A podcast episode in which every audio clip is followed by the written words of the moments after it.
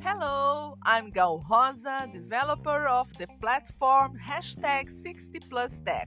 I'm so glad to speak to you because it's very important to increase the 60Tech technology community along with other countries. I'm Brazilian, and that is a first platform about teaching technology to seniors in Brazil. Share our content to other seniors and come with us. Let's go and enjoy it.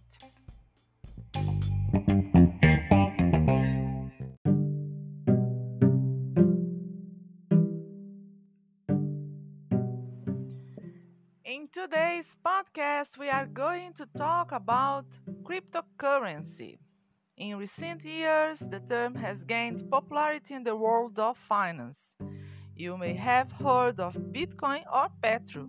How does it work? Is it the same thing? Cryptocurrencies or cybercurrencies are digital currencies because, unlike the real, the dollar, and other currencies that can be played, they only exist on the internet. It is virtual money, a means of exchange which can be centralized or decentralized. Decentralized because there is nobody or government responsible for controlling, intermediating, and authorizing currency issuance, transfers, and other operations.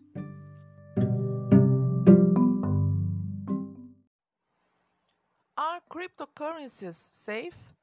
One of the pillars of cryptocurrencies is encryption, a layer of online security that makes any kind of fraud very difficult.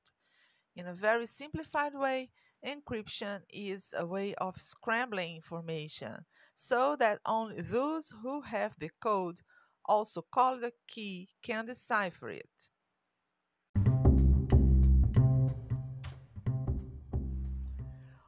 Can happen is digital wallets or Bitcoin exchanges can be stolen. In 2019, one of the world's largest cryptocurrency exchanges reported that hackers had stolen $40.7 million worth of bitcoins using techniques such as phishing and viruses. And what are the main cryptocurrencies? In recent years, several virtual currencies have emerged. There are already more than 2,000 available, but the main ones, given their market value, are Bitcoin, Ethereum, Ripple, Litecoin, Bitcoin Cash, EOS, and Binance Coin.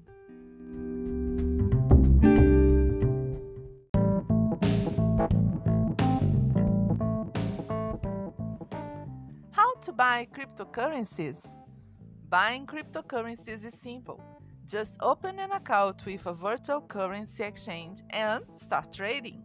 But first of all, it is essential to research the companies available on the market, check customer reviews, and understand the fees charged. After all, this is a financial investment and, like another, needs to be handled with care. It is also important to remember that investing in cryptocurrencies carries high risk as the value varies greatly over time. Therefore, experts recommend placing only small portion of investments in this type of asset.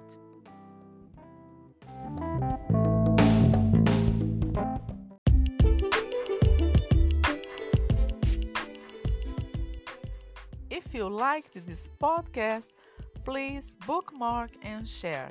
If you want to ask any other questions with the help of hashtag 60plusTech, send your message through the website 60tech.info. See you in the next episode.